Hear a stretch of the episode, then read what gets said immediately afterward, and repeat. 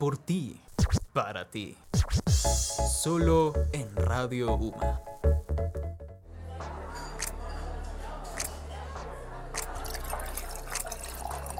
Siéntate y disfruta entre nosotras.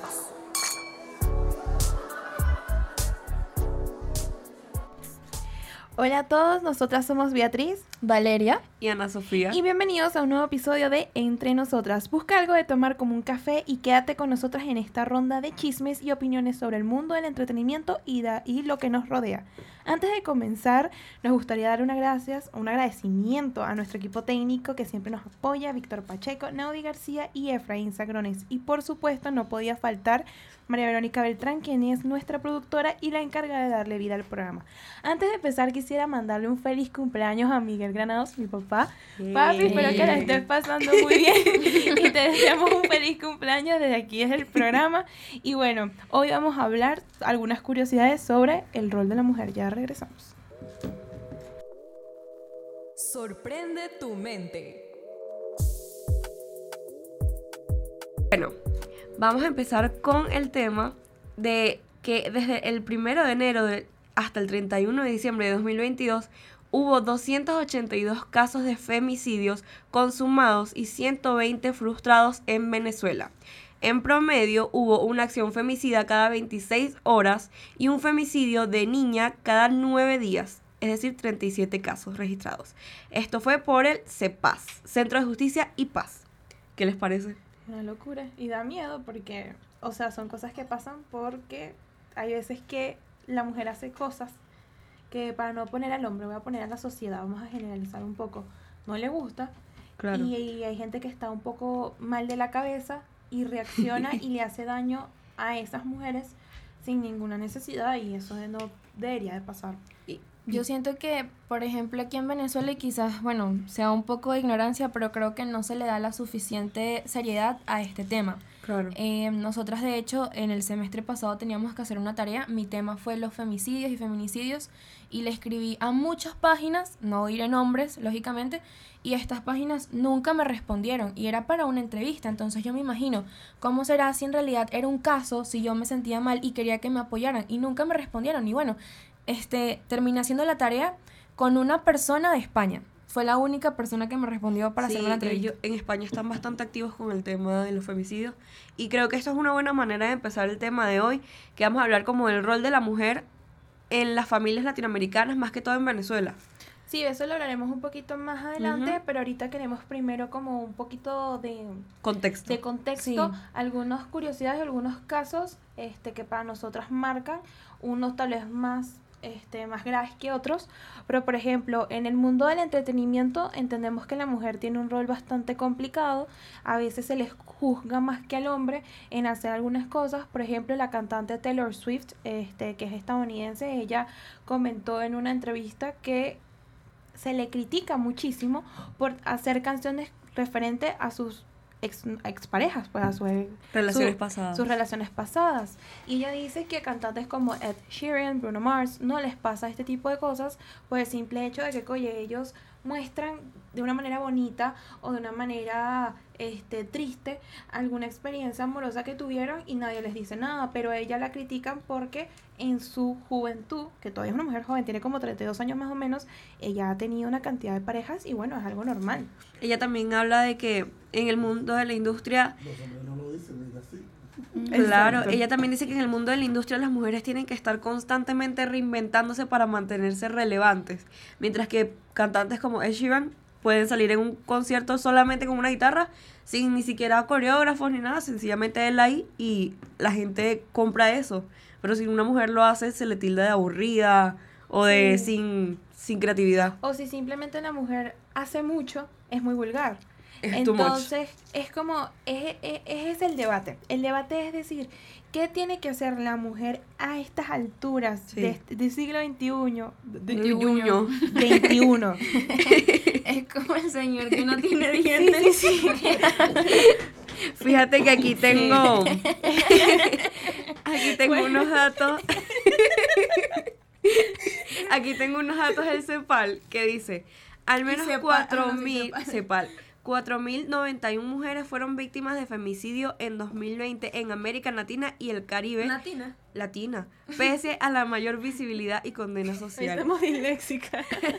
Pero es fuerte, porque en 2020 además fue una época en la que estábamos todos encerrados, Sí. estábamos en casa, y cuántas mujeres no sufrieron violencia doméstica, Chama, que la pandemia mostró que mucha gente se le salió el loco. literalmente. En, en Inglaterra hay un porcentaje de que el, cuando se ven los partidos de fútbol, ahí es donde incrementa la violencia doméstica. Porque si pierde el equipo de, de los hombres, es terrible.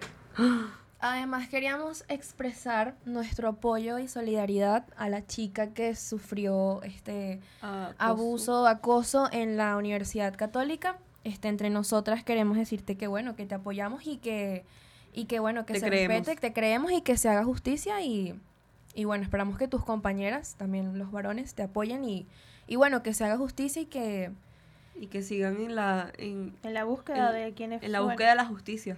No, y buscar quiénes son los, los culpables, porque Los responsables. los responsables, porque ella no lo sabe porque le taparon los ojos, pero esos claro. chamos siguen ahí. No, y que no ¿Quién nos quede- asegura que no se lo hará a alguien más? Que no quede Claro. como, bueno, casi todo en este país que es como, bueno, pasó, duran dos semanas protestando por algo y luego se ignora. Les invitamos a, a hacer retweet de, bueno, de su post en Twitter hablando sobre toda la situación y bueno, que se haga más visible todo este tema. Pero bueno, continuando con lo que estábamos hablando de los femicidios y feminicidios, este, que bueno, no son lo mismo.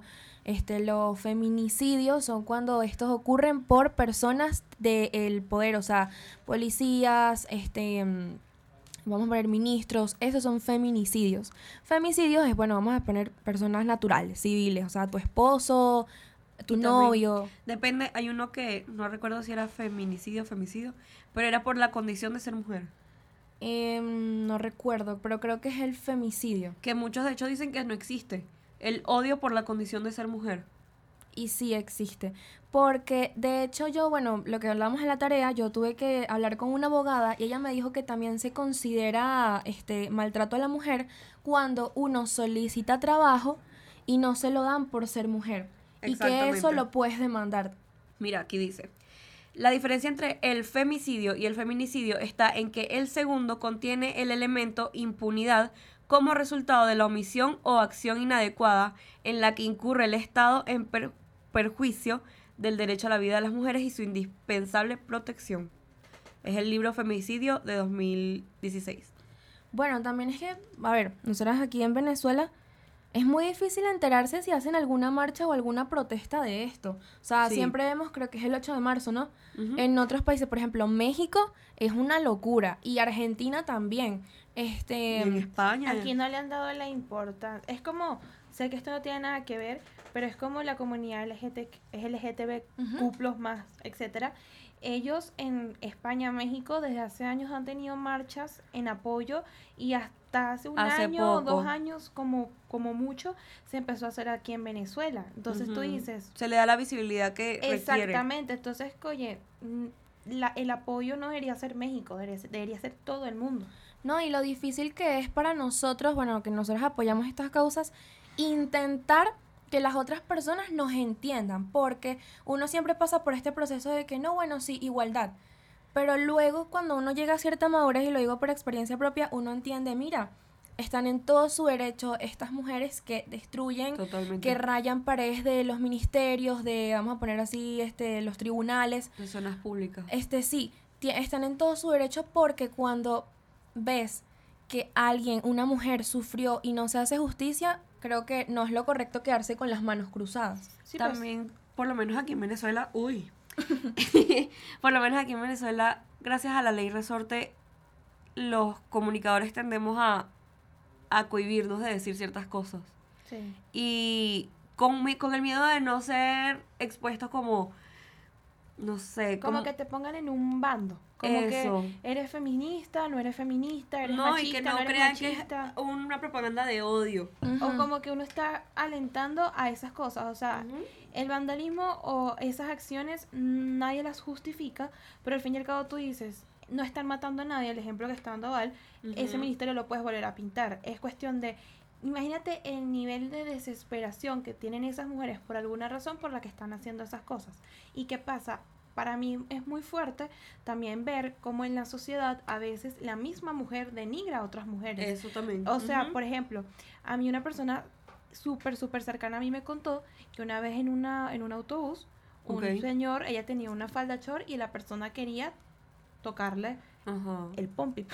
no sé cómo decirlo aquí en la radio de manera decente. Y en, la, en el autobús, el único que se ofreció a darle un asiento, mira, yo te ayudo, siéntate acá, o haciéndole señal, fue un hombre. Todas las mujeres del autobús estaban calladas o viendo, y el conductor se estaba riendo viéndola por él. Creo que se dice retrovisor. Entonces tú dices, oye, ¿cómo va a cambiar si entre nosotras mismas también nos faltamos el respeto y no nos ayudamos? Es un poco complicado. También algo que no se habla es este proceso para saber si es verdad, si esto pasó. Porque este, uno también, bueno, puede salir alguien por cualquier red social a decir que algo le sucedió e inmediatamente la gente la va a apoyar. Pero es verdad. O sea, esta información es real. Entonces, este, los roles también queremos decir que todo esto que estamos hablando, que si lo que dice Beatriz, que si levantaría el puesto, ayudar a nuestras compañeras, son roles que nosotras nos hemos encargado de poner, pero que también hay roles que, bueno, por muchos años atrás, este, se nos han inculcado. Pero bueno, eso lo vamos a hablar ya en el segundo corte, pero bueno, ahora los voy a dejar con una canción que se llama Tus gafitas de Carol G y volvemos pronto.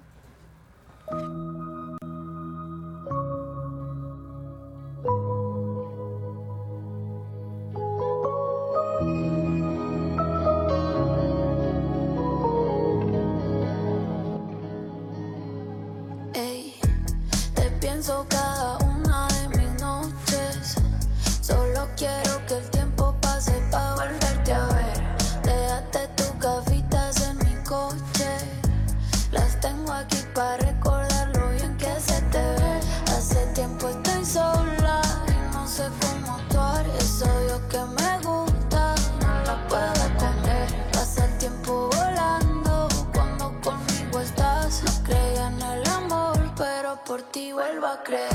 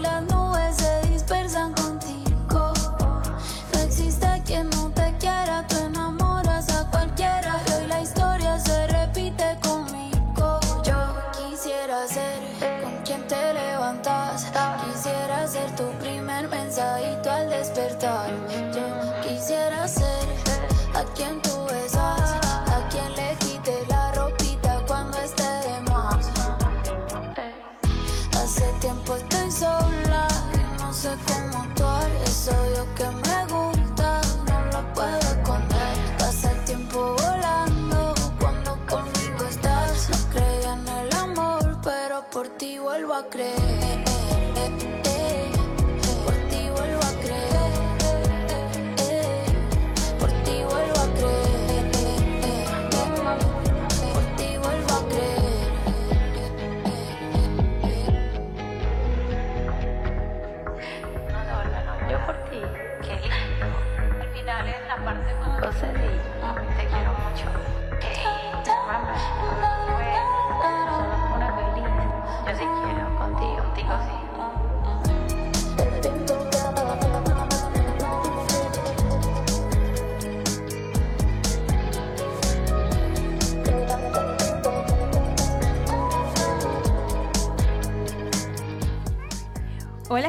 regreso aquí entre nosotras para dar un breve resumen. Estuvimos hablando sobre algunas cosas que nosotras hemos visto que ha pasado con la mujer en el mundo del entretenimiento, en la sociedad, eh, lo que creemos que no han hecho algunas organizaciones en ayudar a la mujer.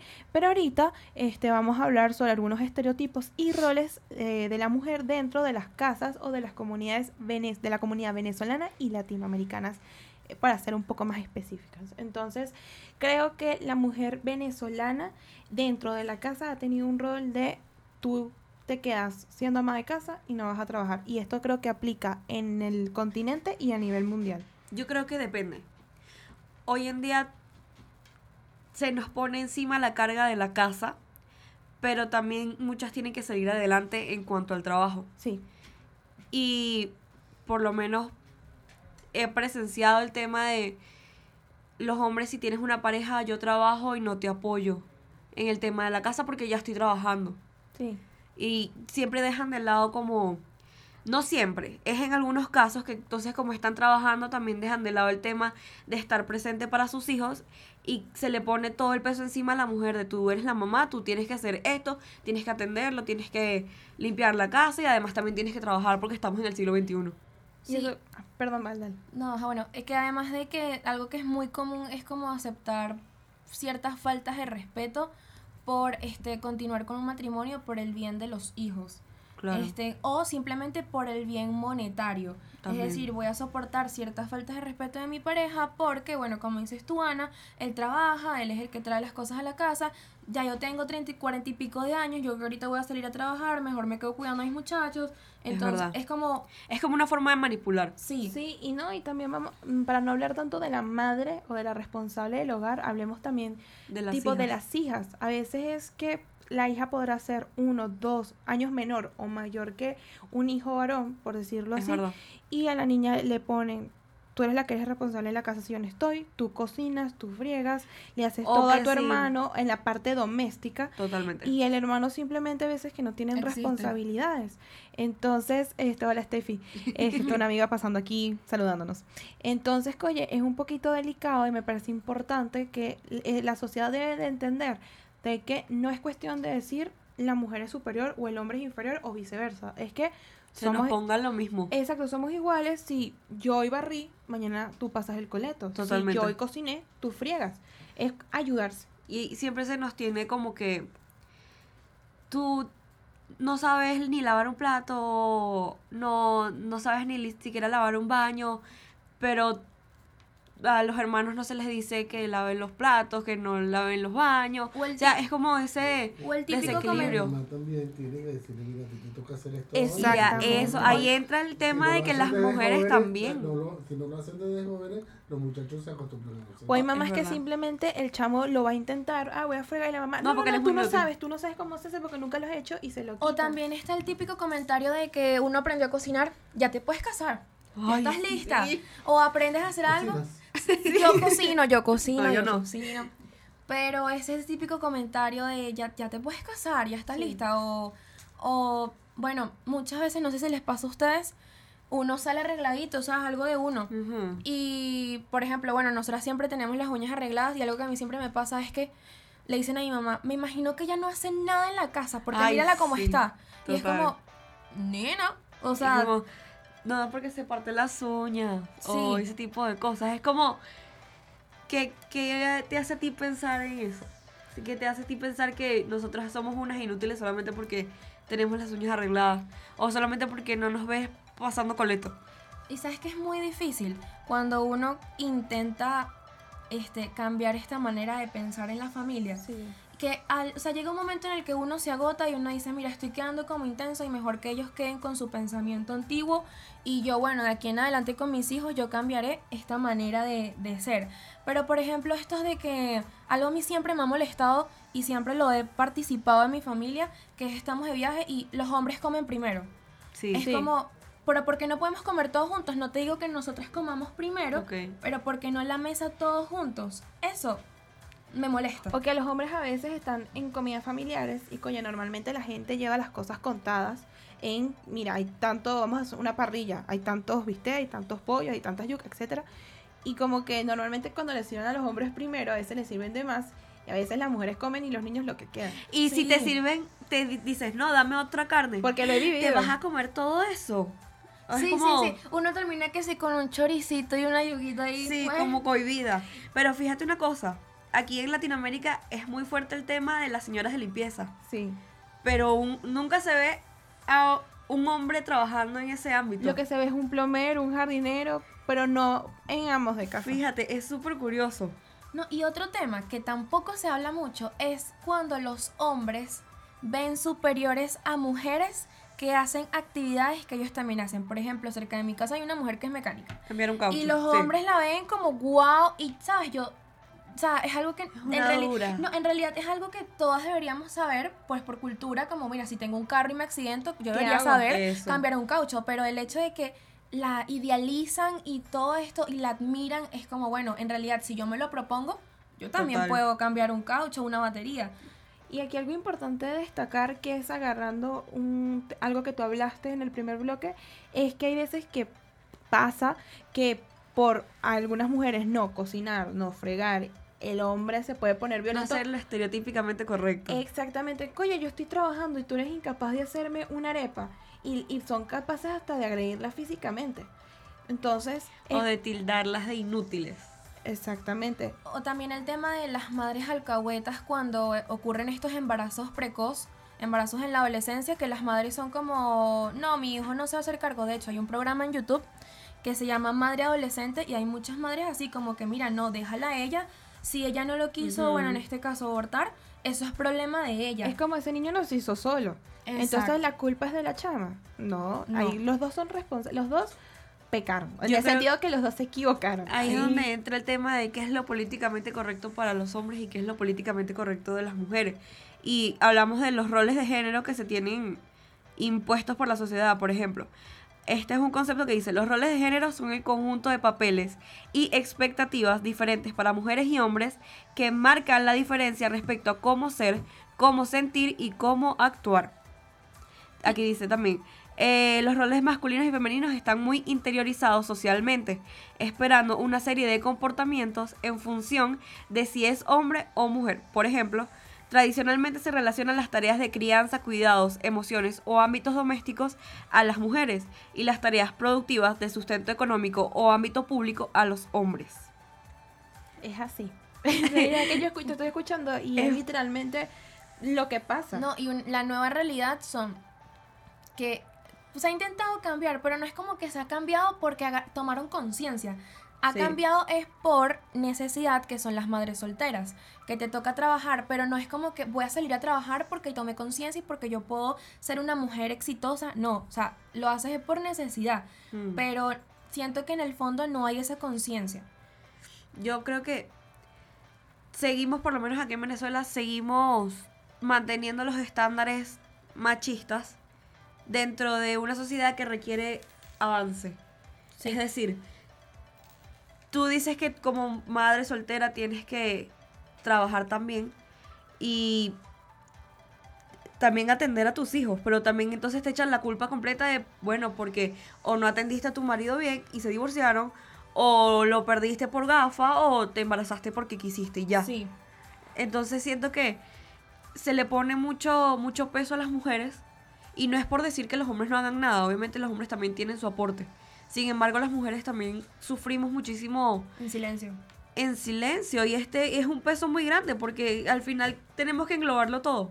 Sí, hay cosas en la parte del divorcio que ahí yo soy un poquito más parcial, Ok. que es como en una relación son dos personas, Total. entonces, oye, si esa, si esa pareja se separa es porque ambos tomaron la decisión y ambos tuvieron errores que llevaron a esa relación al fracaso. Pero sé que hay muchas suegras que dicen, eso fue tu culpa porque no atendiste a mi hijo. Exactamente, ahí es donde tú dices, hay personas externas que hacen comentarios indebidos hacia intromet o sea, metiéndose en la relación sin saber mucho contexto, o sea, con respecto a esto.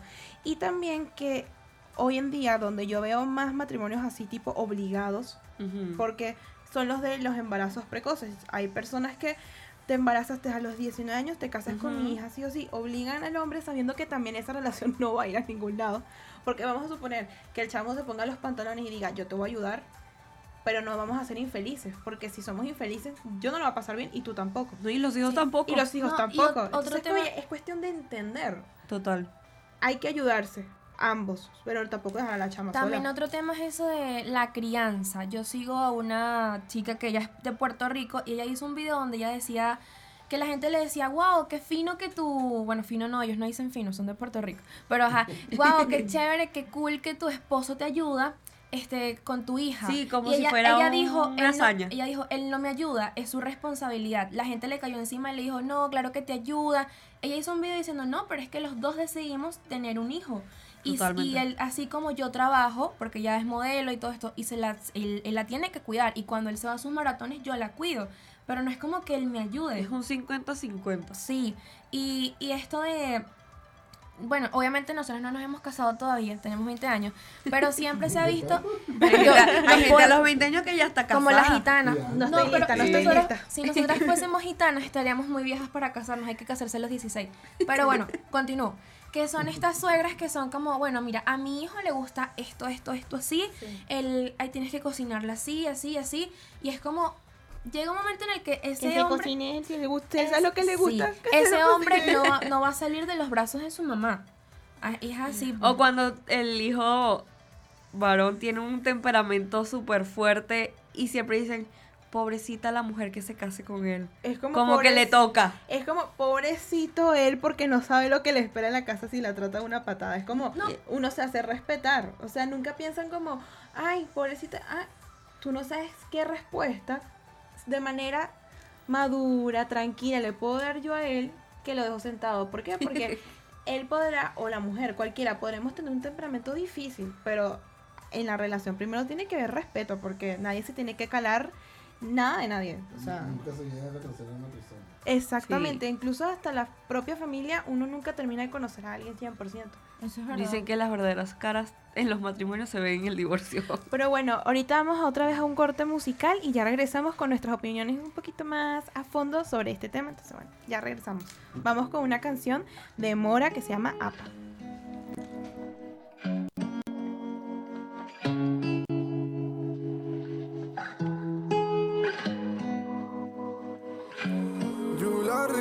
Siempre que tarde se escapa.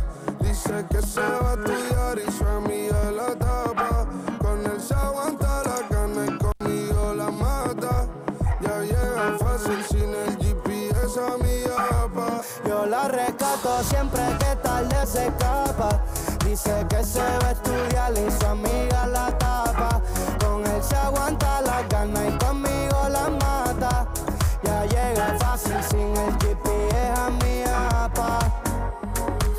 ese culo le di gracias Dios. Al fin escucho mi plegaria, vida de artista y tú de universitaria, tú de PR, pero yo de Canarias. En mi cama tengo una vacante, bebé, dime si quieres ser mi becaria.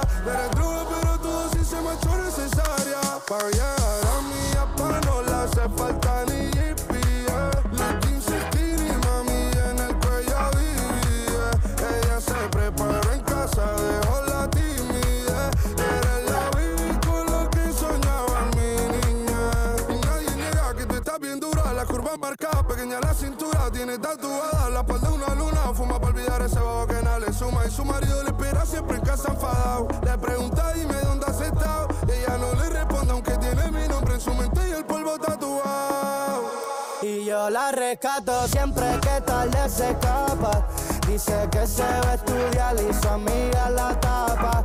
Con él se aguanta la gana y conmigo la mata. Llega fácil sin el GPS a mi apa. Yo la rescato siempre que tarde se escapa. Dice que se va a estudiar y su amiga la tapa. Con él se aguanta la carne conmigo la mata. Ya llega fácil sin el GPS a mi apa. Ser perra está de moda, que no le hablen de bodas. Ella se portó mal y tuve que amarrarla con soga. En la cama se graduó y tuve que ponerle la toga. Dijo que quería algo relax y yo la puse a hacer yoga. A que le pelea y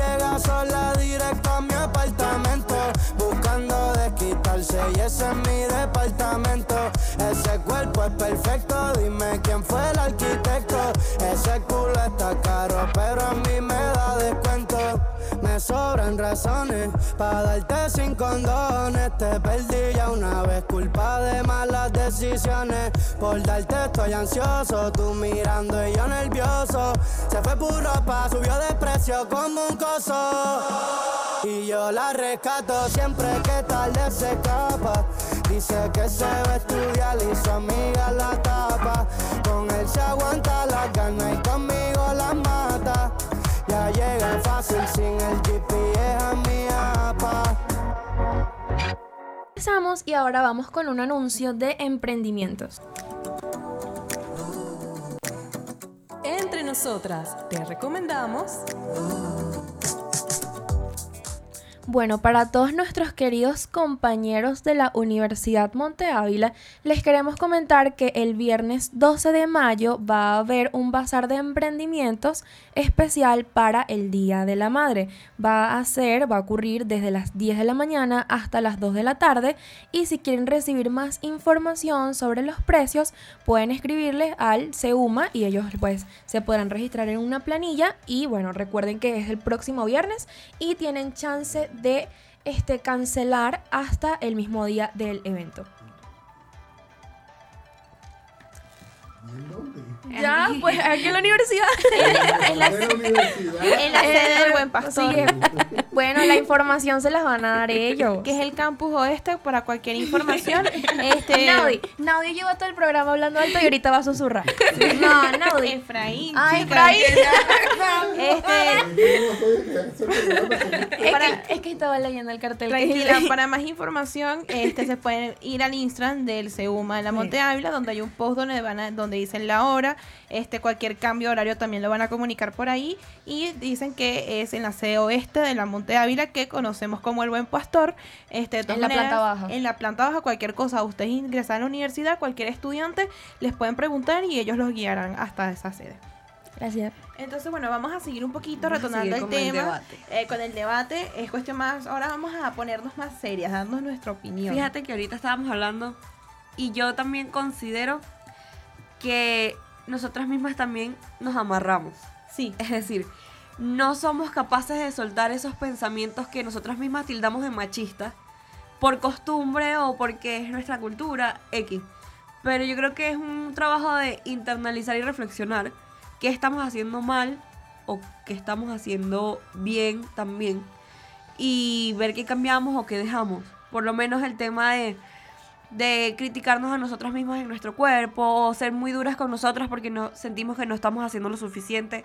Creo que son cosas que nosotras tenemos que aprender a ver si, si lo cambiamos. Es que es tan difícil cambiar eso cuando eso viene de generación en generación. Totalmente. Es, es lo que yo les comentaba al inicio. ¿Cómo, aunque yo quisiera, cómo yo voy a cambiar el pensamiento de mi abuela?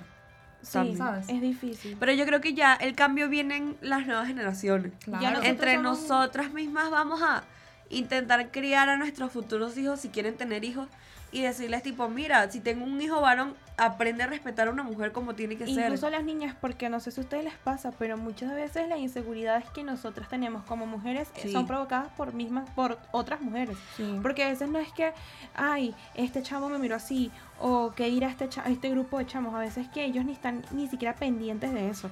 Y hay momentos que uno entra a la universidad y las primeras personas que te miran feo de arriba abajo y ya te están juzgando con la mirada son mujeres. Entonces tú dices, ¿cuándo va a ser el día en que nosotras mismas nos demos nuestro puesto, nos respetemos, no nos juzguemos unas a las otras? Porque también cantantes como Lizzo, vamos a comparar Lizzo y voy a volver a colocar a Taylor Swift, que es la primera que se me vino a la cabeza. A Lizzo, Lizzo es tremenda cantante, ganadora de Grammys, al igual que lo es Taylor Swift. Ambas están en la misma industria.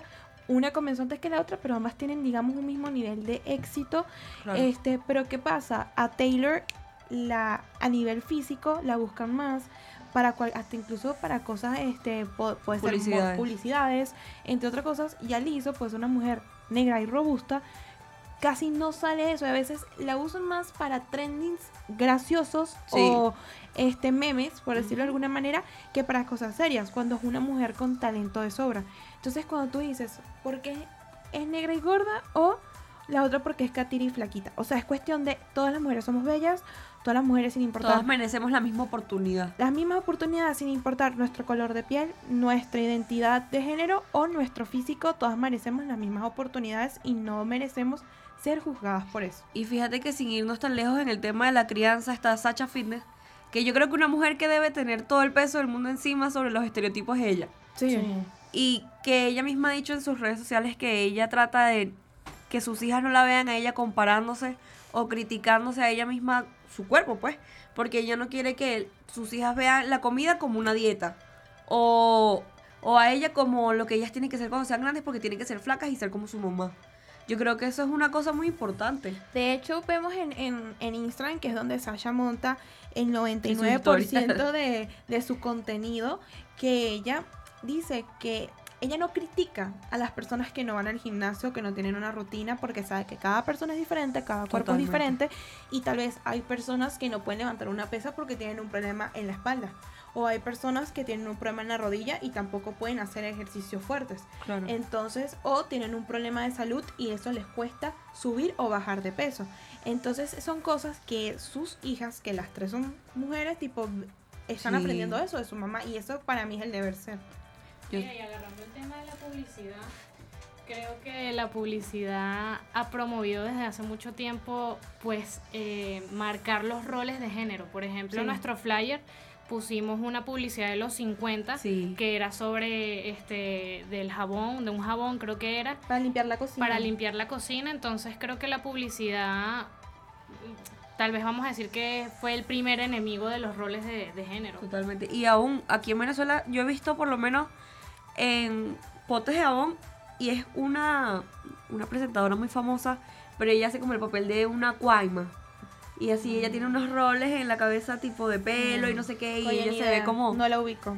Sí, eh, pero es como ese estereotipo de la señora que limpia y además es una cuaima, además No, es una chismosa. Y la, por ejemplo, las cervezas que siempre utilizan La chica polar. Ya, ya lo iba a comentar, Sí. eso a mí me da demasiada La rabia. Sí, Sí. eso me da rabia porque no es que usan a la mujer en la publicidad. Bueno, solo un hombre. El tema es que la sexualizan. Es que la como nos dijo un profesor, el sexo vende según... Exacto, Sí. o sea, la ponen en bikini, esté operada o no. Pero tiene que importa. estar buenísima porque si es gorda, ay, no me van a poner eso en una foto. Sí, Eso sí, sí, no, es una cosa que es chimbo porque tú me estás queriendo decir que si yo no soy así, no soy atractiva, si yo no estoy así, no tengo la capacidad de, si yo quiero ser modelo, de trabajar en una campaña porque no me veo así. Y es una presión Y eso también aplica para los hombres. Hay muchos hombres que tienen una presión terrible porque no me veo, ponte, como Harry Styles, no le voy a gustar a ella. Así Total. como yo no me veo como Kendall Jenner, no le puedo gustar a un hombre como O el Bad Bunny. típico de los hombres no lloran. O a veces, bueno, a veces yo cuando hablo con mi papá, sí, a veces yo Chocolatico cuando, no. cuando hablo Ya con mi papá Yo los perdí. o con mi novia, yo le digo como que los hombres en realidad son muy relajados porque lo que hablaban ustedes hace ratico de que entramos a la universidad y las primeras que nos ven mal son las mujeres. Y entonces tú ves a los hombres que ellos ni se fijan si el otro cómo está vestido, si el otro, o sea, no, Se puede poner el mismo suéter Se- todos los días y... Y no, Ah, ellos- nuevo. Sí, ay, mira que estás bonito. O sea, todos los dicen, se dicen lo mismo y, y se los digo, ustedes son muy relajados. Igual con el tema de los hombres de la envidia. Ellos son como que te tengo, en- no, no es como que se digan que se tienen envidia, sino como que empiezan como a admirar a esta persona. Nosotras somos como que, ay, qué envidia Beatriz con esas uñas rojas, qué fea. Sí. Yo creo que eso hay que cambiarlo, porque más bien en vez de envidia, porque yo no le digo, ay, enséñame a pintarme así las uñas. O enséñame a maquillarme así. Y con lo que dijo ahorita Valde, que ellos no se dan cuenta ni lo del suéter, en estos días nosotras, y coincide con el programa, hicimos un como un experimento. Y es que una de nosotras, Ana Sofía, lo verán en Instagram, seguramente se van a dar cuenta, se cortó el cabello. Y, Era como la ve. Y nosotras le preguntamos sin, o sea, esto no es mentira, No, como cuatro amigos del salón. Miren, ¿qué le ven de distinto a Ana Sofía? Solo uno, solo uno de cuatro nos dijo se cortó el eh, que se cortó el cabello y la miraban y se quedaban Y la respuesta, ¿cuál fue? Cuando no le ves nada distinto, es, Es porque el el cabello. Pero es que ellos no están pendientes. Ellos no están pendientes de eso. No, este, no estoy bien, pero se cortó el cabello. Es como que ellos, imagínate, lo, o sea, lo no pendientes que están, o sea, no se me ocurrió ahorita otra palabra para decirlo, este, que ni cuenta se le tuvieron un rato mirándole, mirándole. pasamos todo el día juntos. Sí, y. Ana Sofía les hacía que Les movía el pelo. les movía el pelo y que y ellos y que no te veo nada diferente. Entonces, imagínense cómo son comiéndose una empanada en la cantina de la universidad. No, ellos, ellos ignoran todas esas cosas. Los hombres son muy felices. Pero a veces, porque ellos también ponen, o sea, No. por lo menos la ven a una maquillada No, hay y... unos que son muy criticones. Sí, La, la, la ven a una maquillada en la universidad, pero ¿por qué te pusiste tanta base? ¿Por qué te pusiste tanto Bueno, patuca? Hay, hay, hay tipos de hombres. Wow. hay tipos de hombres que sí son. No creo que es que sean detallistas, creo que son fastidiosos. Intenso. Sí. Son fasti- sí, porque hay hombres que, que no están pendientes como los amigos de nosotras, evidentemente. pero hay hombres que sí, que ven a una muchacha Y se agradece cuando dice que uno está bonita. Sí, eso se agradece, nunca lo dejan de hacer. Pero que ven a una muchacha, están con uno, por ejemplo, y dicen, ay no, mírala a ella, está más rellenita, o mírala a ella, mira ese pelo, o sea, no dicen del pelo, pero normalmente hablan que sí, de las piernas, del glúteo, de los glúteos, y uno se queda, ay, yo tampoco estoy así, y entonces no se dan cuenta que causan inseguridad hasta de la gente que tienen cerca, es como, Totalmente. por favor, contrólense. O bueno, esto típico, a nosotras nos pasó que estábamos sentadas todas y, bueno, todo el grupo, y entonces preguntaron, ay, ¿quién te parece la más bonita? Y fue, fue incómodo, Todas. aunque entre todas, entre todas nosotras sabemos que, bueno, nosotras y las otras amigas que están afuera, todas somos bonitas, pero que tú estés en un grupo de hombres y que uno pregunte cuál te parece más bonita o cuál te parece que tiene mejor cuerpo, ahí todas pues Eso ya Es que todas tenemos cuerpos diferentes y todas somos bellas eso con ya es nuestras una forma de diferencias. excluir. Porque qué fastidio que todas seamos idénticas. sí. Tipo, porque a veces te das cuenta que ves a muchachas, y voy a generalizar para nadie se ofenda, este, que todas están vestidas, peinadas, maquilladas, eh, tienen el mismo, o sea, el cuerpo idéntico.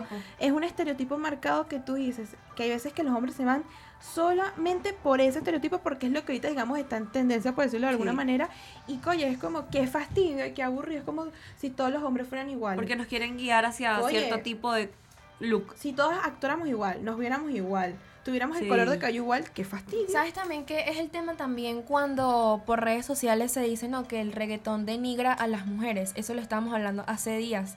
Que es como, bueno, yo tuve esa conversación con mi papá porque a mi papá le gusta Doja Cat. Y yo le dije, papá, es- ella, ella es una... Sí.